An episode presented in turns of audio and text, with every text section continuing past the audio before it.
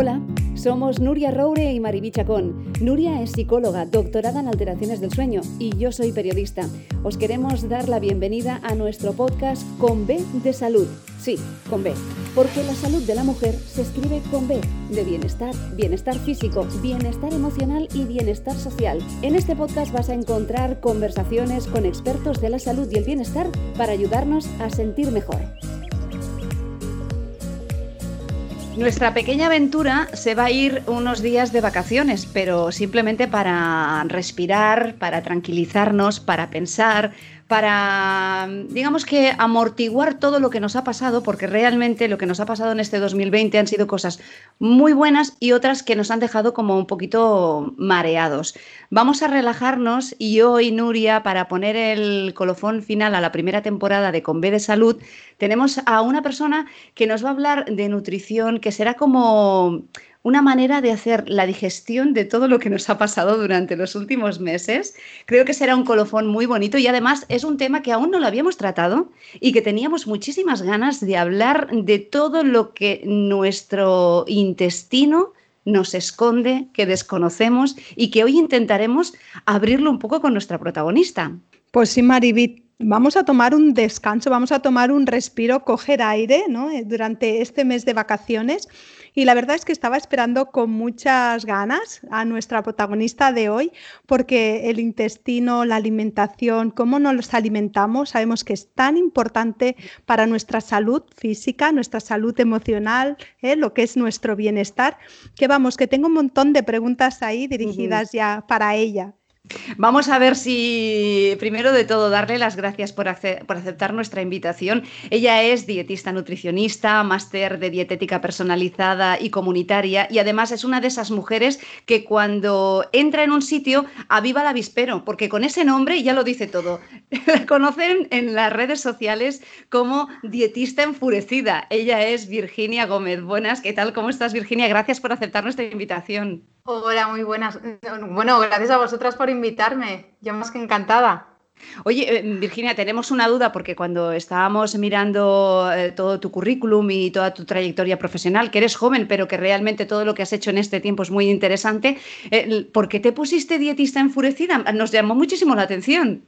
Pues, pues esto fue de chiripa totalmente. O sea, bueno, yo ya había tenido otras cuentas de Twitter porque todo esto empezó en Twitter.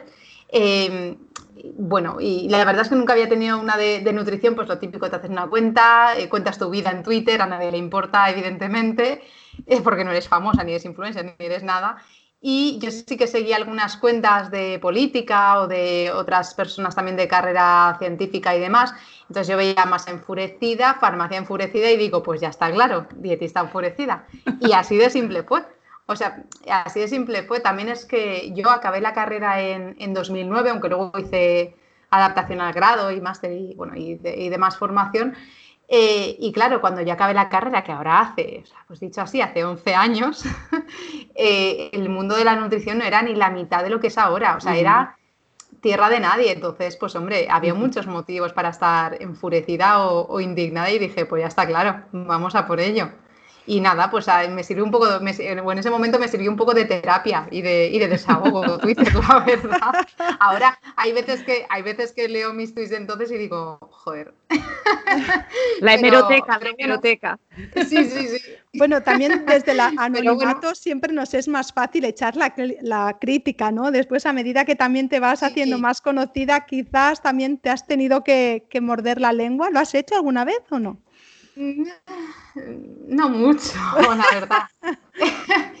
la verdad es que no, o sea, em, creo que con, el, claro, desde, pues desde 2013 que yo tengo Twitter hasta ahora, que han pasado siete años, eh, yo no, creo que me haya mordido la lengua porque no me sale a veces, pero sí que creo que he sido, em, conforme pasa el tiempo, pues no sé, la madurez y estas cosas, eh, soy menos dada a meterme en follones o discusiones de estas improductivas que dices, a ver, esto, por más que tú le expliques a esta persona, tú sabes que esto no va a acabar en ninguna parte. Entonces ahora es muy raro que yo me meta en algún follón, pero vamos, que en un momento dado eh, tengo que debatir algo, o sea, yo, soy discutidora, entonces da igual si redes sociales o, face to face, ¿sabes? Eh, con eso sin problema, pero bueno, ahora digamos que con el tiempo, pues eh, la cosa está más, más calmada. Es una dietista enfurecida, relajada. Que eso, también eh, adquiere una gran sabiduría, el saber eh, escuchar, el saber mirar y el ver la situación en, 300, en 180 grados, no en 360, pero sí en, 180 las cosas se ven totalmente diferente. Mm, Virginia, a mí hay una cosa que me, que me, ha encantado de ti, sobre todo ahora cuando hacías la presentación de, de Twitter, el hecho de que eh, estabais en tierra de nadie, la alimentación, la nutrición, está adquiriendo unos valores muy importantes y no desde el punto de vista estético, de poder estar bien y tener un cuerpo 10, sino, como decía Nuria, el estar bien con uno mismo. Da igual que si estás en tu peso, pero tu peso equivale a que no estés dentro de los estándares que vemos en los anuncios de televisión, no pasa absolutamente nada. Claro, Claro, eso es. Sí, sí, o sea, es que eh, creo que es importante distinguir el que, bueno, o sea, tú puedes tener determinado porcentaje de grasa corporal o puedes tener más masa muscular, menos masa muscular, pero claro, yo siempre digo que la gente, o sea, en realidad la gente, y más ahora con la información que hay, el que come mal no es que come mal porque no sabe que eso está mal o, que no es lo más saludable para él. O sea, normalmente el, eh, comer mal tiene detrás otras cosas y no, es precisamente la desinformación ahora mismo. Entonces, claro, es muy...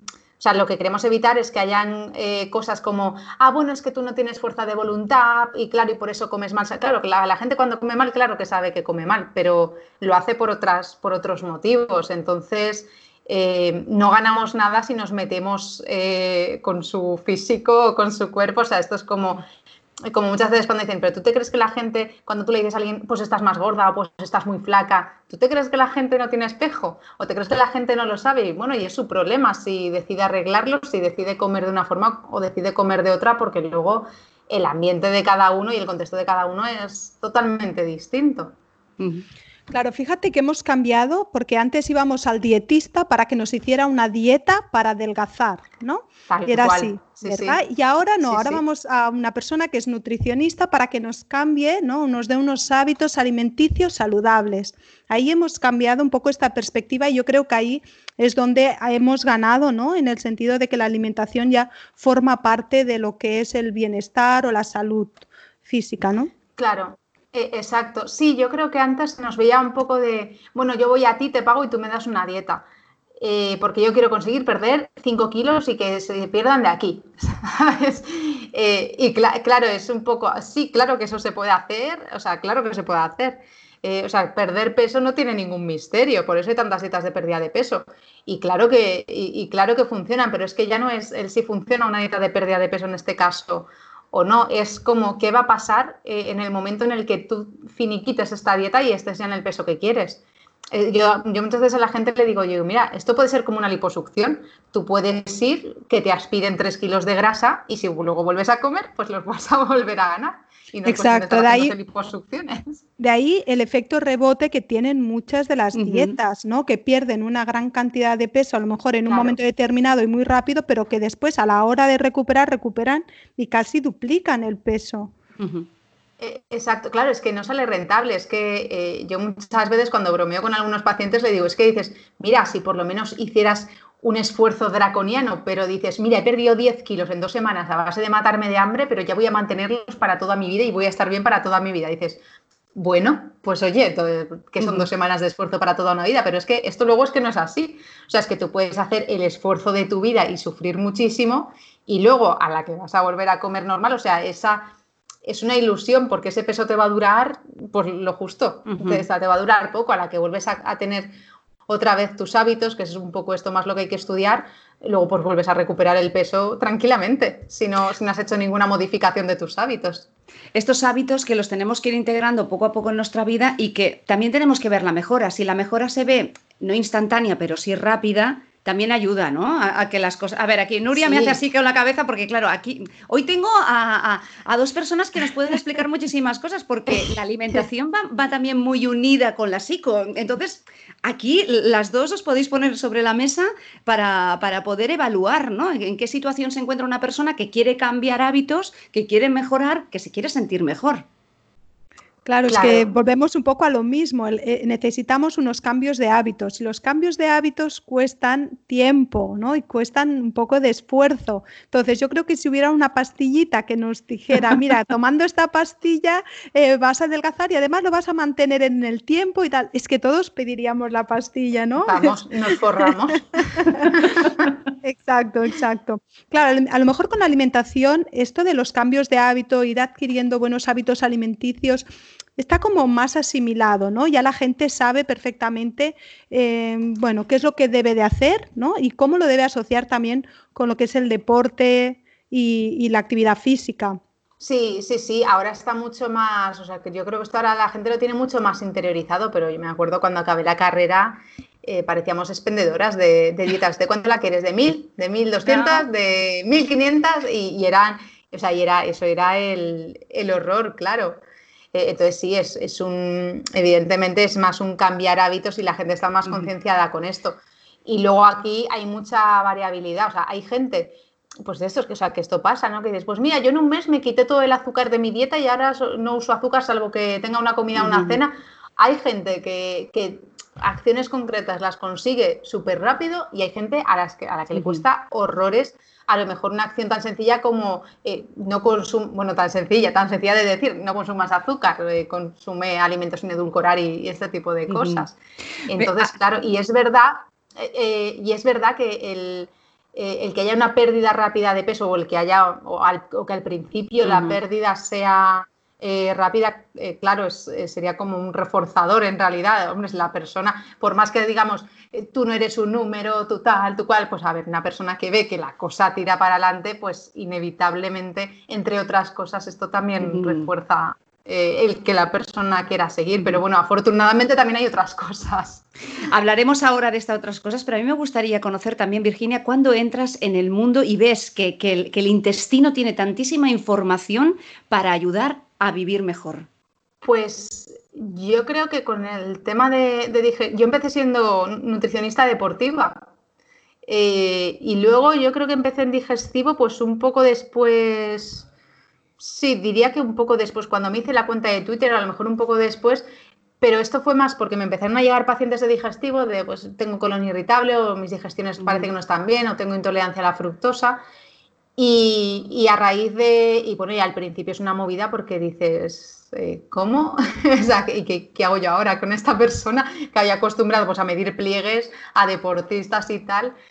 Y pues el caso es que se me debió de dar bien y, y al final unos pacientes me derivaban a otros y al final pues me pues, acabé como, como, eh, como nutricionista de que básicamente llevo casos de, de digestivo. Pero bueno, es... Eh, es muy importante y además eh, es que muchos de los, eh, de los trastornos de, aparato digestivo que hay o, los que más molestan, por así decir, suelen ser funcionales, es decir, no hay una causa orgánica detrás y, responden muy muy bien a la dietoterapia, como es el caso del colon irritable, que es el más conocido, supongo. Quizás el más, el más popular, ¿no? El que la gente enseguida asocia. El, más popular. Sí, sí, sí, sí. Se ha hablado muchas veces de que el intestino es el segundo cerebro, ¿no? Ay, sí. sí.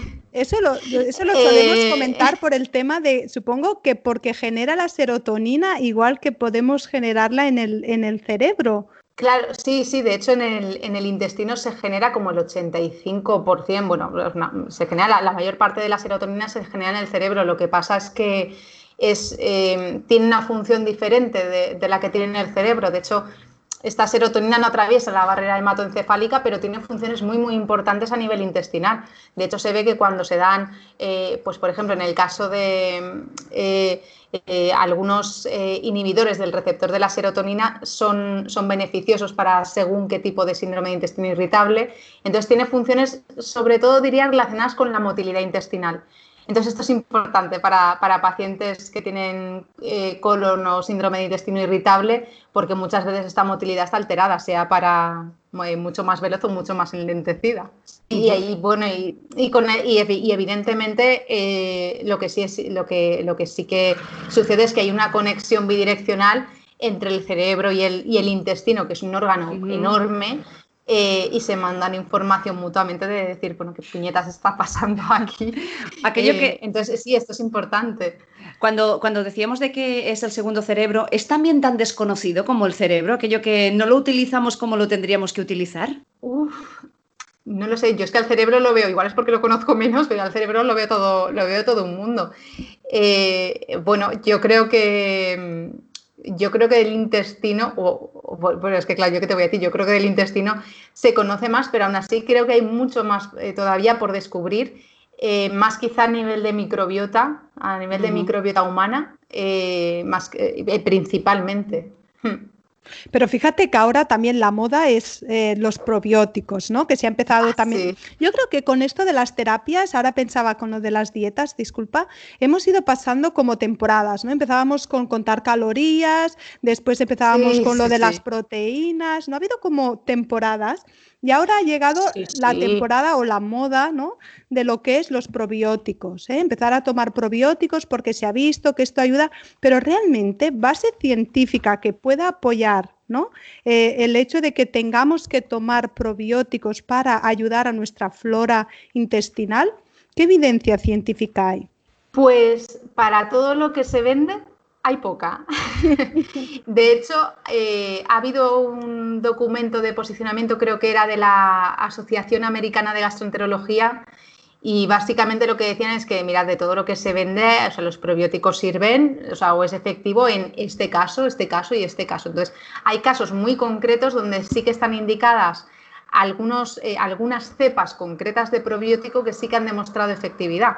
Entonces, claro, eh, yo creo que el problema es que en este sentido la legislación eh, de todo el tema de suplementos y probióticos es muy laxa y es como, ah, bueno, pues tómate este probiótico y sabes que es un probiótico al azar, que es como decir, estás constipada, pues tómate un medicamento. Que dices, bueno, pero me tendrás que decir cuál medicamento, ¿no? No me vas a tomar un medicamento al azar. Eh, entonces creo que hay, creo que, o sea, si ya hay desconocimiento de la microbiota intestinal, ya del tema de los probióticos, que dices, o sea, no conocemos casi nada de, o sea, conocemos muy poco todavía de la microbiota intestinal, como, o sea, es, muy difícil poder decir, ah, pues esta cepa sirve para esto. Entonces, y luego además es que eh, a lo largo del mundo, eh, no todas las personas, sobre todo se ve que personas de algunas de algunos pueblos aborígenes o cómo se llamaban estos, eh, bueno, los bosquimanos, o sea, algunas poblaciones muy concretas tienen una microbiota absolutamente, totalmente diferente que dices, es que yo estoy convencida que a esta persona le doy este probiótico para tal cosa y, se, o sea, y es que no me creo que le vaya a hacer el mismo efecto que a una persona de vida occidental, dieta occidental, ¿sabes? Entonces eso quiere decir que también el clima, el clima y las condiciones en las que vivimos tiene mucho que ver, ¿no? No es lo mismo un prebiótico según en qué zonas que en otros. Sí, sí, más, eh, más el estilo de vida y también hay una parte genética, porque la, microbiota, la primera microbiota la heredamos de, nuestra madre, entonces, claro, eh, esto, esto está ahí. Eh, pero sí, sí, sí. Y eso pasa también pues, eh, a nivel epigenético, es decir, a nivel de qué genes se van a expresar porque tus condiciones están siendo vivir en el Polo Norte y solo comer carne de foca. O sea, esto, esto conlleva eh, unas, al final, que se expresen ciertos genes que igual en una persona que lleva una dieta occidental que es sedentaria, pues no se expresan. Mm, ahora que has dicho los genes, ¿el estreñimiento se hereda? Uh, ¡Qué temazo! la tendencia al estreñimiento sí se hereda. Ahí lo que pasa es que el estreñimiento, claro, es que pueden tener, o sea, puede tener una causa tan amplia. Yo creo que, o sea, la tendencia, desde luego, la tendencia al estreñimiento es lo típico que ves personas de, oh, es que mi madre es estreñida y yo soy estreñida como mi madre. O sea, sí que hay una tendencia, o sea, sí parece una tendencia, pero eh, la parte eh, de hábitos también hace mucho. Quiero decir, si en tu casa tu madre no come fruta, ni tu padre, o sea, si en tu casa no se come ni fruta ni verdura, ni se ve una legumbre ni por casualidad, eh, ni nada, pues a lo mejor no es que sea genético, a lo mejor es que en tu casa nunca habéis comido como se tiene que comer y ahora Claro, ahí muchas veces es la diferenciación que no sabemos dónde, dónde poner la línea entre lo que es genético y lo que es aprendido en, casa, ¿no? En los hábitos que hacemos ya del aprendizaje en, el hogar. Sí, porque luego a mucha gente eh, le dices, mira, es que, o sea, yo pido registros para, al principio para ver cómo comen Y claro, y, hay veces que unos registros que digo, es que no me extraña que haya estreñimiento aquí. Eh, entonces, claro, entonces dices, bueno, es que esto tiene una solución relativamente fácil, al menos a nivel teórico. Pero bueno, sí, ahí está, claro. Eso también ocurre con la obesidad, ¿no? Que no se sabe exactamente si la obesidad tiene una base genética o realmente son los hábitos alimentarios que se han ido adquiriendo pues desde la infancia, porque ahora lo que se ve son los niños cada vez más jóvenes con obesidad o como al menos con sobrepeso. Sí, además, o sea, em, yo sí que creo que lo mismo, la persona que dices, tu padre es delgado, delgado, delgado, tu madre es delgada, delgada, delgada, pues evidentemente el niño suele ser delgado, delgado, delgado, aunque coma como una lima. Eh, o sea, sí que hay estas tendencias, igual que pasa con, con el estreñimiento, sí que, eh, sí que se dan, pero se dan más en, delgadez, más que en obesidad, más allá de la estructura. Quiero decir, hay gente que es que es grandona, pero es que la ves que es que es grandona porque, porque salta, los huesos son más anchos, pero no es, eh, yo es que soy ancho de huesos, ¿no? O sea, es gente que es que de envergadura realmente es, jolines, que eh, son grandes. Pero a mí esto me hace gracia porque digo, mira, eh, cuando ves una foto de, mis padres cuando iban al colegio, cuando es una foto de hace X tiempo y ves a los niños, es que no, había ningún niño con obesidad. O sea, a lo mejor había, eh, estaba el, gordo de la clase, porque para estigmatizar también tenemos, ¿no? Pero, y era un chiquito que a lo mejor tenía sobrepeso, que ahora mismo se consideraría un niño, pues un niño más y, y ya está. Entonces, claro, ¿qué ah. me quieres decir? Ahí la genética también estaba. Entonces, eh, pues bueno, es más el factor ambiental que, la genética, pero de largo, al menos, al menos en obesidad. ¿eh? Me dejáis que sea un poquito, que continúe por la línea escatológica, pero es que, claro, teniendo ya a Virginia, es el último programa y parece que estamos así como... aprovecha, Mariby, aprovecha. No, el hecho de que cuando, cuando tenemos una criatura eh, somos muy conscientes y hemos de vigilar mucho eh, las heces y vigilamos durante sus primeros años de vida cómo va haciendo. ¿En qué momento perdemos esa costumbre que muchas veces eh, tiene que ser buena porque nos da mucha información, más de la que nosotros nos imaginamos, ¿no? ¿Por, qué dejamos de, comprobar o de revisar las heces? Yo creo que esto, o sea, a mí me da la sensación que es algo que me llama mucho la atención, es, o sea, yo creo que esto llega en el momento en el que también nos tapamos. Es decir, en el momento en el que a las niñas nos dicen, ay, no, no puedes ir solo con la braguita del, baña, del bikini, tendrás que ponerte algo para taparte, que dices, pero señora, si no tengo ni tetas, o sea, esto no, no, no, no, pero ya cuando empiezas a taparte, cuando tienes que empezar a esconderte, cuando tienes que empezar a esconder tu cuerpo porque todavía eres muy joven para depilarte, pero es que tienes pelos y se ven, o sea, eh, cuando ya son, o sea, cuando ya se, empezamos a tener eh, cierta vida, ciertas conductas que es como, ah, no, no, esto, esto no se puede hacer, o, sea, cuando ya nos empieza a, esconder y a tapar,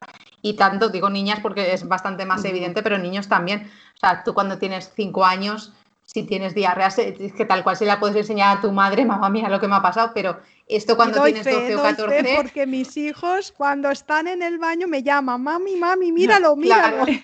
El, mira, todo, todo orgulloso. Y, claro, lo que pasa es que luego parece que es algo de vergüenza, que dices, mira, es, es verdad, yo digo, mira que la gente caga y, me, y se tira pedos y las cosas suceden, ¿sabes? Entonces, pues bueno, en nuestra sociedad esto tiene eh, pues a lo mejor connotaciones no demasiado populares. bueno, y, sobre, y, aquí, y aquí también está que, claro, que, que dice, si me lo dice una chica, pues también parece, uy, ¿eh? no, aún, aún estamos en, muy, en muy patriarcado. Sí, sí, sí, no, y, además eh, a mí hay veces que se me olvida, o sea, como yo, a ver, yo es que todos los días hablo, hablo de mierdas, de si flotan, de si tienen trozos sin digerir y para mí es completamente normal y hay veces que en función de las caras que veo que pone la gente eh, por Skype, porque ya hago consulta online, es como, ostras, corta, corta, corta. Es como, vamos a utilizar la palabra evacuación en lugar de la palabra caga, como cagas. O sea, hay veces que, también por, por, costumbre voy filtrando un poco el mensaje.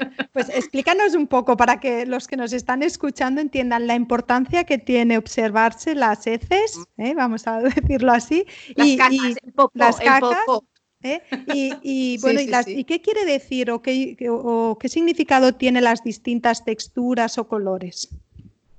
pues eh, es, o sea, es, muy útil sobre todo cuando crees que te pasa algo, ¿no? Porque si no, eh, ¿cuál, es, cuál es la, ¿cuáles son las heces ideales? Las de la mierda de WhatsApp, pues así, finita, eh, enrolladita, vamos, no llega a ser cremosa, pero pues eh, normales y corrientes con forma de salchicha, pues un algo normal y corriente. Luego, ¿qué pasa? La, consistencia de las heces eh, depende de, de, cómo de veloz es nuestro intestino a la hora de ir procesándolas y, de cuánto tiempo pasa en el colon, porque el colon es como un secadero, o sea, el colon lo que hace es absorber todos los jugos, todos los líquidos procedentes de toda la digestión, no solo de lo que bebemos, sino de los jugos gástricos, de los, eh, de los jugos pancreáticos, bueno, toda la cantidad de, jugos que hay. Eh, entonces, claro, ¿qué pasa? Una persona que tiene una motilidad eh, ralentizada, las heces pasan más tiempo en el colon, con lo cual se van secando, van perdiendo volumen y es mucho más difícil eh, acabar por, o sea, y es un círculo vicioso porque es como todo mal, ¿sabes? Cuanto más tiempo, más volumen pierden, más se secan, más duras se vuelven y más cuesta de expulsar. Em, ¿Hay, un número, ah, ¿Hay un número ideal de, veces que tienes que ir al baño? Si no tienes, si no tienes descomposición, ¿eh? no, no hablo de, descomposición. No, no, no. Hay, no, hay gente que va tres veces al día y todo es normal, y hay gente que va eh, un día sí, dos no, o sea, pues a lo mejor va tres veces a la semana o cuatro veces a la semana y puede ser normal también. De hecho, esto a veces es un problema porque hay gente que interpreta que tiene estreñimiento porque a lo mejor nos meten en la cabeza de hay que ir al baño por las mañanas siempre a la misma hora, que a mí me parece el horror, porque es como, pero cómo, pero, o sea, yo no puedo ir, o sea, yo, yo no tengo una hora, hay gente que sí tiene una hora de ir al baño, pues yo voy al baño cuando me vienen las ganas, eh, a veces eh, sí que la mayoría de las veces, pues bueno, puede ser todos los días, a veces dos veces, y hay días que a lo mejor pues surge y que no, y, pues no, así no pasa nada. Pero para algunas personas es como, tengo, es que, es que hoy no he ido al baño y dices, bueno, pues no pasa nada. O sea, otra cosa es que me digas, llevo seis días sin ir al baño, vale, esto es preocupante. Eh, pero vamos, o sea, todo dentro de un orden, vaya, por así decirlo. Evidentemente también influye cuánta cantidad comemos y, qué comemos. Claro, o sea, si, si, estamos a dieta y solo comemos un filete de pollo y pescado para cenar, pues mucho al baño igual no vamos a ir. Virginia, y aquellas personas, aquellas personas, esto es como decir, tengo una amiga que le pasa, a mí me pasa, yo salgo de mi casa y no puedo ir al baño y puedo estar dos días y es entrar por el pasillo del ascensor y tengo que correr.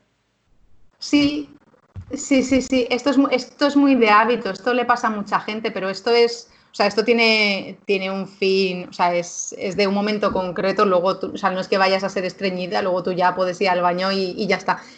Pero esto es, sí, es muy porque a nivel de hábitos es como, eh, este no es mi entorno, no estoy en mi casa y no te, y no te viene el, el, cagar fuera de casa. Así que, claro, cuando te vas un fin de semana dices, pues vale, pues vale, pero cuando te vas dos semanas de viaje, esto, ya, esto ya empieza a ser, ya, puede ser más fastidioso. Ay, no sé, ¿qué te voy a decir yo? Relájate y relaja tus pintes. Aquí, aquí Nuria también me tendría que hacer sesión, ¿eh? Sí, sí, pero esto es, es muy psicológico, ¿verdad? Porque yo creo que es una parte de psicología, de decir, necesitamos nuestro espacio para darnos este, este momento tan íntimo, pero después también por el hecho de que cuando salimos de casa, sobre todo cuando nos vamos de vacaciones, también cambiamos nuestros hábitos alimenticios. Comemos de otra manera, comemos otros alimentos y eso también favorece pues que no vayamos al baño con tanta facilidad. Claro, sí, sí, sí, o sea, e, exactamente, tal cual, sí. Esto, esto es verdad y que también como tenemos eh, asociado a, pues, oye, nadie habla de cagar, esto se hace, bueno, eh, yo me acuerdo que el otro día leí un link, o sea, un, bueno, un hilo de estos de Twitter que me moría de la risa de técnicas para que no te oigan cuando estás cagando, que si pon papel en no sé qué, que si ponte música, que si abre el grifo, que dices, a ver,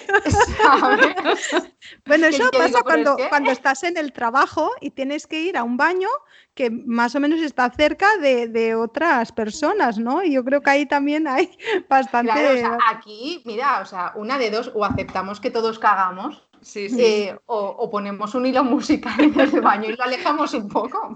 Y, después está, está el tema que, y con esto ya creo que podemos cerrar el tema más escatológico y hablar más eh, a nivel profesional, de decir que si estás compartiendo un baño con, con compañeros de trabajo y has tenido aquello, un apretón, ¿eh? y luego decir, por favor, durante un rato no vayáis si me queréis seguir hablando. exactamente, que gracias, esto es amistad. Hablando... yo, esto, yo esto lo he oído de, ahora no entres al baño, ¿qué dices? A ver, o sea, no sé, yo, yo ya, no sé, pues vale, pues no entro, ¿no? Pero, pero sí, sí, esto pasa. Que dices, mía, qué buen compañero, ¿eh? Simplemente para que no pases un, mal rato. Eh, con, el Tema, con el tema, hemos hablado un poco de, la alimentación, de la importancia, de cómo está conectado el cerebro con, el intestino. Hablabas de, la importancia también de la buena alimentación y sobre todo para no tener em, esos problemas intestinales que muchas veces conllevan el no tener una buena alimentación. Las legumbres, las legumbres, gran alimento, pero que durante unos años ha sido alimento de pobre y por tanto esto yo lo descarto, ¿no? Eh, sí, por eso los pobres vivían más cuando no había, cuando no había una sanidad tan desarrollada, sí. Sí, eh, las legumbres, Jolín, las legumbres eh, son muy baratas, son muy completas y, están muy, muy subestimadas y han sido muy, muy menospreciadas, pero que dices, a ver, es verdad que pues, una legumbre no tiene tanta proteína como un filete, menos la soja, ¿no? Pero, pero vamos, eh, tiene una parte considerable de, proteína, aportan también hidrato de carbono, aportan una cantidad de fibra que de otra forma, eh, yo la gente que no toma legumbre no sé cómo lo hace para llegar a unos mínimos de fibra, eh, entonces, vamos, y son baratas, o sea, y es lo más barato del mundo. Entonces, me parece estupendo y están ricas. Pero es verdad que no todo el mundo las tolera bien, con lo cual. Esto ya sería otro problema, ¿no? El no tolerarla bien ya sería un otra. Aquí habría que ponerlo en otro apartado. Sí, sí, sí, claro, porque hay veces que la gente dice, ay, es que estoy dejando de comer legumbre porque como me da gases, yo digo, y cuanto menos legumbre comas, más gases te van a dar. O sea, es que, es que es más, o sea, esto, salvo que le, vamos, salvo que tenga alguna, algún problema realmente, es una cuestión de, costumbre. Yo, eh, por ejemplo, personas que llevan una alimentación vegana, eh, es que consumen legumbre todos los días. O sea, tú te imaginas que una persona con alimentación vegana tuviera este tipo de problemas todos los días, pues ya dices, esto o sea, no sería normal, igual tiene colon irritable, ¿no? Eh, pero claro, al final tú te acostumbras o te acabas acostumbrando a lo, a lo que comes y los cambios de dieta eh, pueden ser importantes a, a, la hora de que haya diarrea o que haya, o que haya estreñimiento. Acabas de, hablar de la alimentación vegana, eh, vegetariana, vegana, ¿una moda o realmente una filosofía de vida? Pues las dos. Cada uno lo, hace por un motivo. Es decir, sí que indudablemente tiene una parte de moda, porque esto en los últimos años pues ha crecido. y hay gente que evidentemente lo puede hacer por moda. Pues, pues bueno, pues mira, esto, modas peores eh, han habido, o sea que estupendo. Pero eh, en general el, veganismo es, eh, sí es una filosofía de vida. Sí, es una filosofía mucho más marcada, o sea, llega a rozar incluso lo político, porque las personas que tienen como filosofía el, veganismo, por un lado la alimentación es vegetariana estricta, es decir, no toman ni huevo, ni miel, ni ningún tipo de derivado de ningún animal, ni nada que lo contenga, eh, ni pieles, ni lana, no usan cera de abejas, eh, o sea, no, no, utilizan, no consumen absolutamente nada que, que haya podido secundar la explotación animal.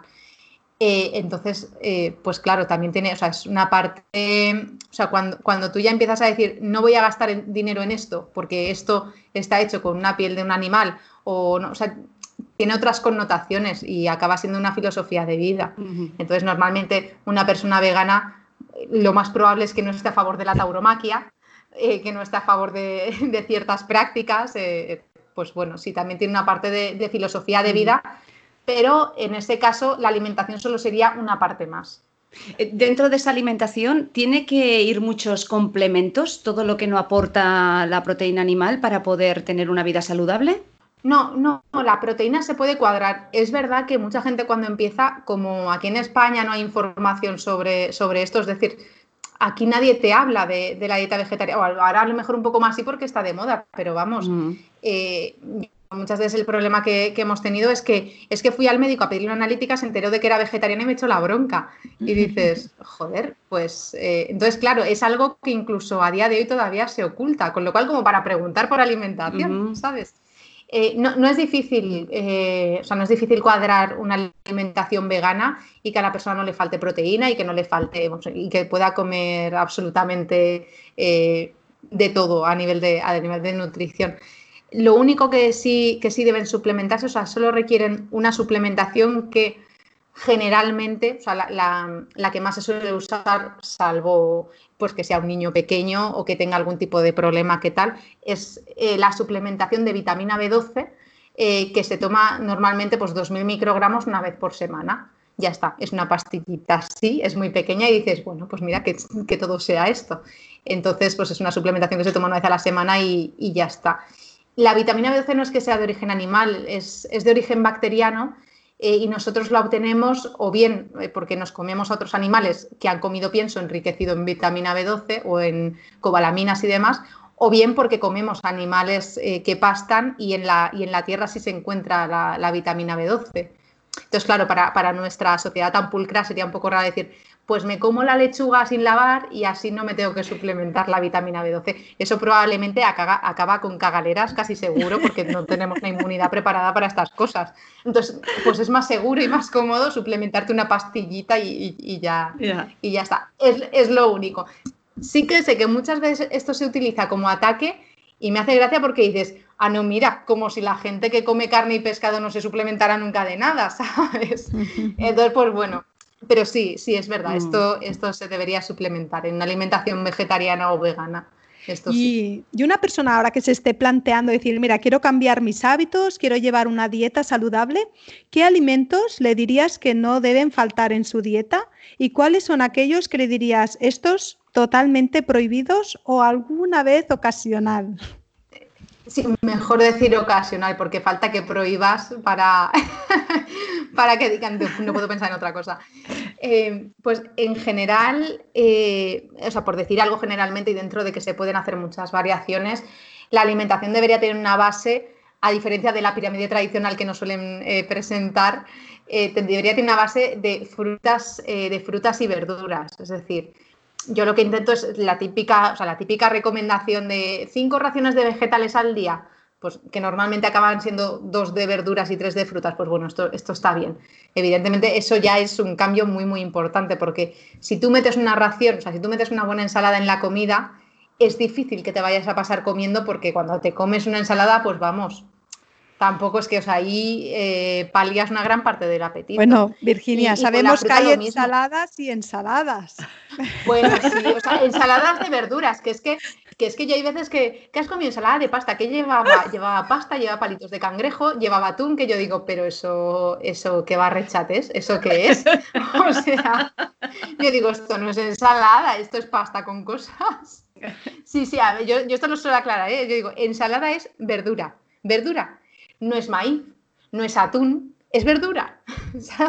y pues esto, esto cuesta, sí, sí. Ensaladas de, solo verdura, si le quieres poner algo que quede claro que no es verdura lo que le estás añadiendo, que lo que tiene que predominar es, es la verdura. Eso, luego fuentes proteicas que no sean eh, ultraprocesadas, por ejemplo. Sí, o sea, yo prefiero que la gente coma pescado que que coma palitos de cangrejo del mismo, del mismo modo que prefiero que la gente, si quiere comer carne, se coma un filete o un entrecot si quiere, a que se coma una salchicha.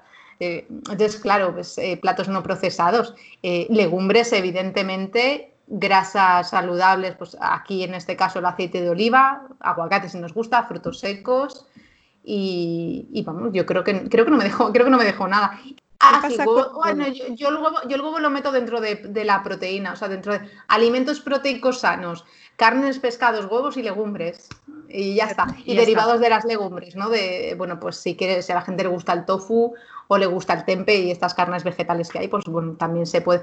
Pero mm. son carnes vegetales, no son hamburguesas eh, de legumbre, porque esto ya lleva más, más ingredientes. Es decir, el tofu son aguas de soja, uy, aguas, habas de soja descascarilladas, agua, eh, sales de calcio y, poco más. O sea, es, es, un producto muy, muy poco procesado. Luego tienes hamburguesas eh, veganas que dices, Dios mío, esto. Entonces, eh, o sea, procesados puede haber, o sea, ultraprocesados pueden haber perfectamente eh, siendo veganos, vegetarianos o ultraprocesados de toda la vida. Y esto es lo que, no se, lo que se debería recomendar que fuera. Sobre todo a mí me, gustaría, me gusta decir, si tienes que comer algo de esto, de tienes que comer una hamburguesa o tienes que comer chocolate, tienes que comer, o sea, y no me refiero al chocolate del 85%, pero tienes que comer una guarrería, por favor, que sea fuera de casa. Y si no es fuera de casa, que tiene que ser en casa, por favor, cuando acabes y ya no vayas a comer más, lo tiras. O, se lo, o lo endorsas a alguien, me da igual, pero no te lo comas. No te lo comas porque si no la, vamos a liar. Sí, porque hay, hay precisamente mucha gente, aquello que no soporta ver los platos que hayan quedado algo y es como que va, va arrastrando ¿no? todo lo que ha quedado en la mesa. Porque dices que me sabe mal, me sabe mal. es que antes decíamos, la, solo la sabe mal, se tira. Claro. Sí, pero eso solo nos sabe mal con las cosas que nos gustan, con las cosas que no nos ah, gustan ya no nos sabe mal. Sí, porque antes había esta filosofía de que había, había que cavarse todo lo que había en el plato, ¿no? y esa obligatoriedad de comer todo lo que nos ponían. Qué horror. O sea, yo, es que yo llego a un momento que casi prefiero quedarme con un poco de hambre antes que, de que sobre comida, pero de todos modos que dices, yo qué sé, tendrás nevera en tu casa, seguro que se puede guardar, luego igual no va a estar igual de bueno, pero no es obligatorio que te lo comas. ¿Tú aconsejas? ahora, que se lleva tanto la cocina de... ¿El qué, el qué? Digo, ¿tú la aconsejas de esto de levantarse siempre quedándose un poquito con hambre? No, no, no, no, yo, esto no lo aconsejo, o sea, yo creo que debemos comer pues hasta que nos quedemos a gusto, con tranquilidad, porque sí que es verdad que si comes muy deprisa, hay veces que te pasas de frenada y es como, hostia mierda, no tenía que haber comido tanto. Tanto, porque luego es cuando... Eh, sí, sí. Pero no, no, no, quedarse con hambre, ¿no? Quedarse, quedarse bien pues con las cantidades habituales. ¿sí? No queremos eh, acabar esta conversación sin hablar de las intolerancias, que, que, parece que ahora cada día hay más y, a, cuál más exótica, ¿no? Porque sí, eh, podemos hablar de, la celiaquía, que ya mucha gente la conoce y, sabe perfectamente cómo, cómo es y, la problemática que tienen las, las, personas que tienen en su familia un, uno o dos o tres miembros eh, que, son celíacos, eh, el moverse luego también, el poder hacer una vida normalizada, pero es que hay infinidad de, de intolerancias que antes se desconocían y que ahora tenemos que estar como muy, muy, muy prudentes y, muy, sobre todo, antes de ofrecer algo a un niño, preguntar a los padres. Sí, sí, sí, sí, sí, se debe preguntar, claro, vamos, vamos, pues, por supuesto. Sí, ahí sí que, o sea, ahí sí que cabría hacer la diferencia entre si estamos hablando de alergias o de intolerancias, porque la gente es eh, una reacción alérgica puede ser mucho más grave. Una reacción alérgica es como una, una hipersensibilidad exagerada eh, mediada por inmunoglobulina E, bueno, no me voy a, liar más, las alergias las causan las proteínas y las intolerancias, que, que tienen otro funcionamiento totalmente diferente, suelen causarlas los azúcares. Entonces, no es que haya, no hay muchas eh, intolerancias, pero sí que las pocas que, existen, o sea, la intolerancia a la lactosa o la intolerancia a fructosa sorbitol, esto sí que ha aumentado con el, con el paso de los años. Y yo creo que ha aumentado por dos motivos. Uno, porque ahora son cosas que se miran más, vamos, tú antes tenías mm. eh, intolerancia a la fructosa y te podías morir sin saber que tenías intolerancia a la fructosa, pero a lo mejor dejabas de comer fruta, pero también no se le da muchas más vueltas. O sea, esto también es que ahora se diagnostica más, eh, porque ahora se, se tiene más en cuenta.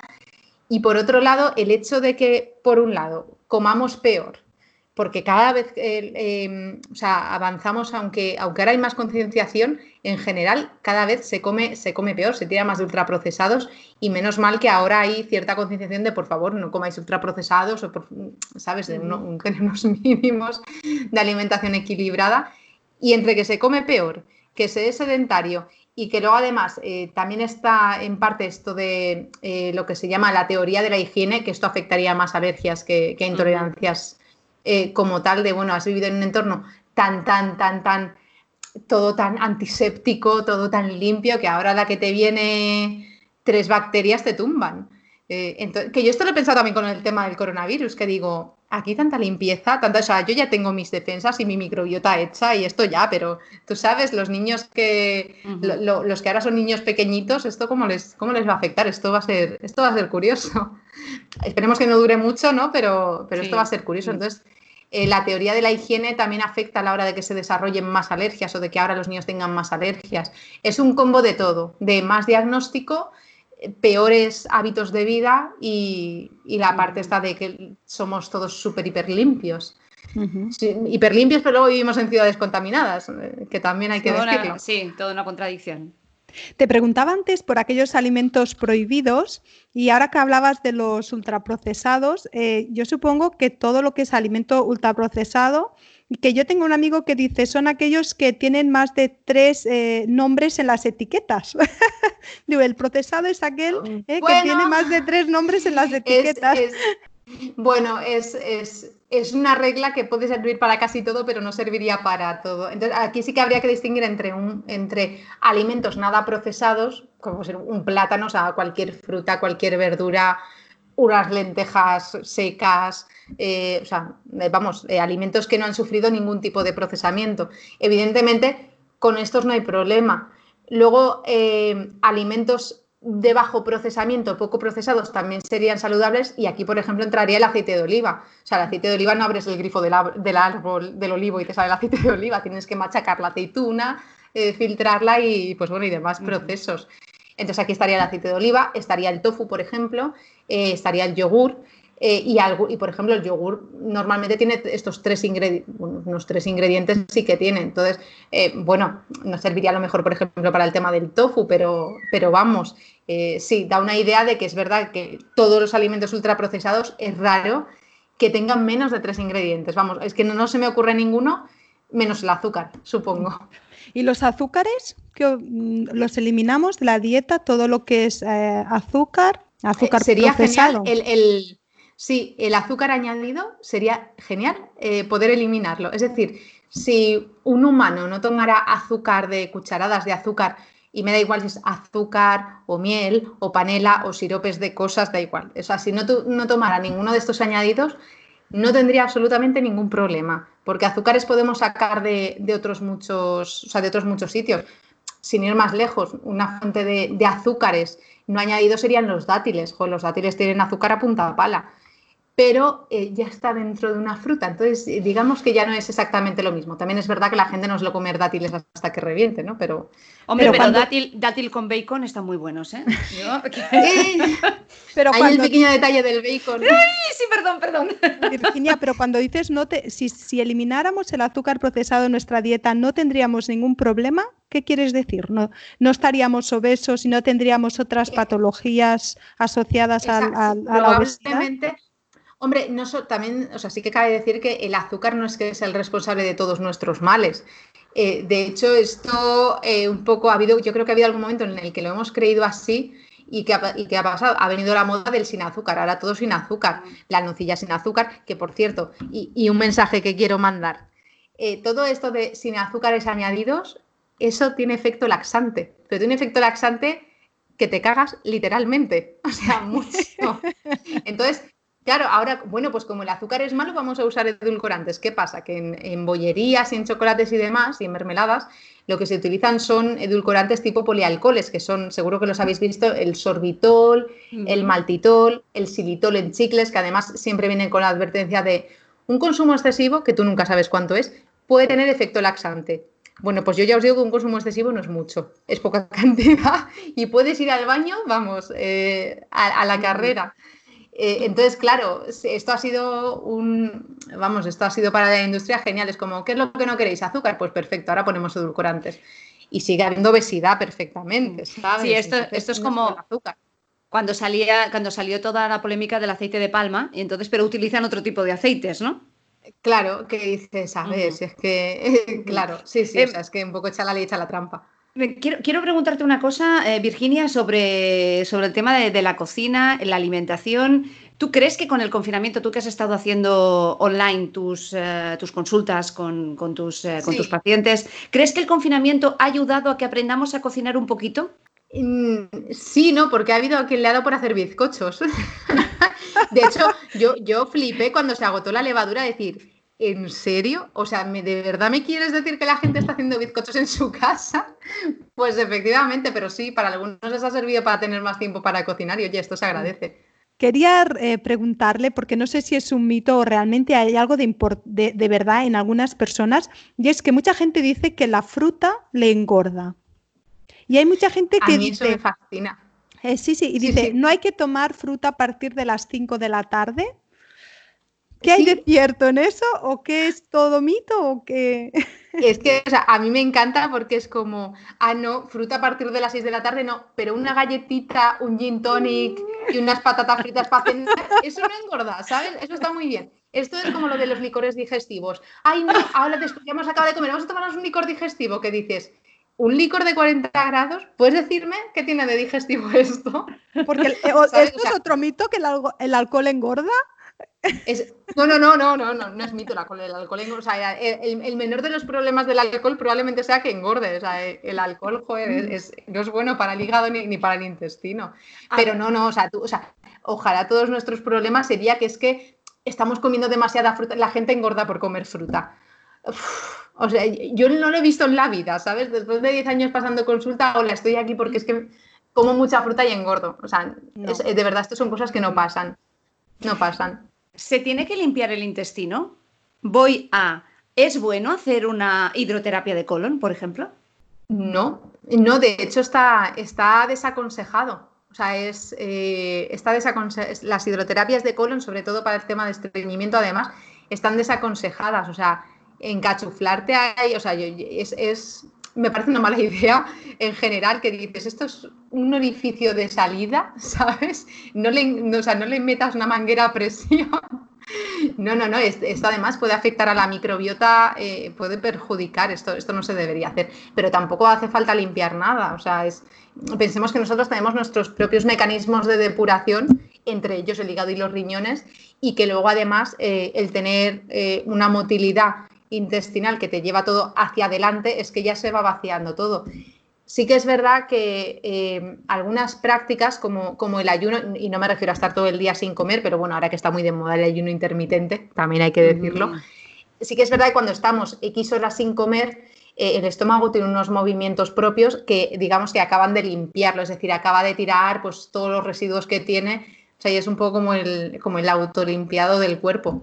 Es como tener un cuerpo pirolípico o algo así, como el horno, pero, pero, el intestino. Sí, o sea que, en, principio, no hay que hacer nada. Yo creo que nos quedará pendiente otra charla sobre el ayuno, ¿verdad? Porque ahí sí, que abrimos un, amplio también eh, abanico de, conocimiento. es que claro, llevamos ya mucho rato hablando, a mí me sabe muy mal porque lo tenemos que dejar aquí, pero es que a mí me han quedado un montón de cosas por preguntarte porque realmente el mundo de la alimentación es tan interesante, nos puede ayudar tanto a tener una vida saludable en todos los sentidos, emoción, eh, todo, todo. O sea, que realmente nos ha gustado mucho poder acabar la primera temporada contigo, porque cuando buscábamos un nombre para, el podcast, eh, al final Nuria, que, que es la mente pensante, dijo con B de salud, porque la salud de la mujer se escribe con B de bienestar. Y al final el bienestar es general. ¿no? Y aquí la alimentación juega un papel muy importante. Sí, la alimentación es autocuidado, en realidad. O sea, del mismo modo que vas a la peluquería, o que vas a que te den un masaje, que esto yo creo que deberíamos hacerlo más, me incluyo.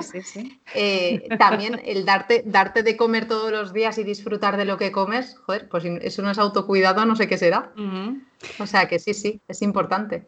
Virginia, Virginia, que estamos encantadísimas que hayas aceptado nuestra invitación, que haya sido ah. para poner el punto y final de nuestra primera temporada de Con B de Salud y que, mira, estamos emocionadas porque mm, yo, yo, es que soy, yo, tengo un punto, un punto folclórica y yo diría que yo de agradecida y emocionada, ¿eh? porque hemos, hemos conseguido... gracias por venir.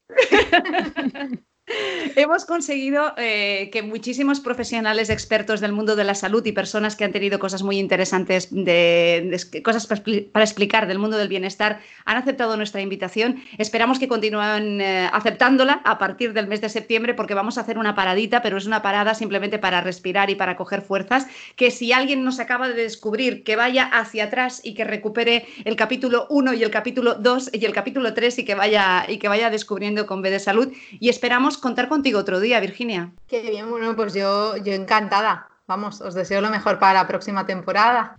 Pues contaremos contigo, Virginia. Cuando queráis. Em, Nuria, que nos vayamos de vacaciones no significa que tú y yo no hablemos, ¿no? No, no, Mariby, porque ya como vemos somos socias, amigas, compañeras, no sé qué más. Sí, porque como vayamos sumando cosas, no sé cómo va a acabar todo esto. Nuria, nos vemos muy pronto, gracias. Gracias a ti. Hasta aquí el episodio de hoy. ¿Te ha gustado? No dudes en suscribirte y así estarás informada de todos los capítulos que como este seguro te ayudarán a sentirte bien. Porque recuerda que la salud de la mujer se escribe con B, con B de bienestar. Hasta la próxima.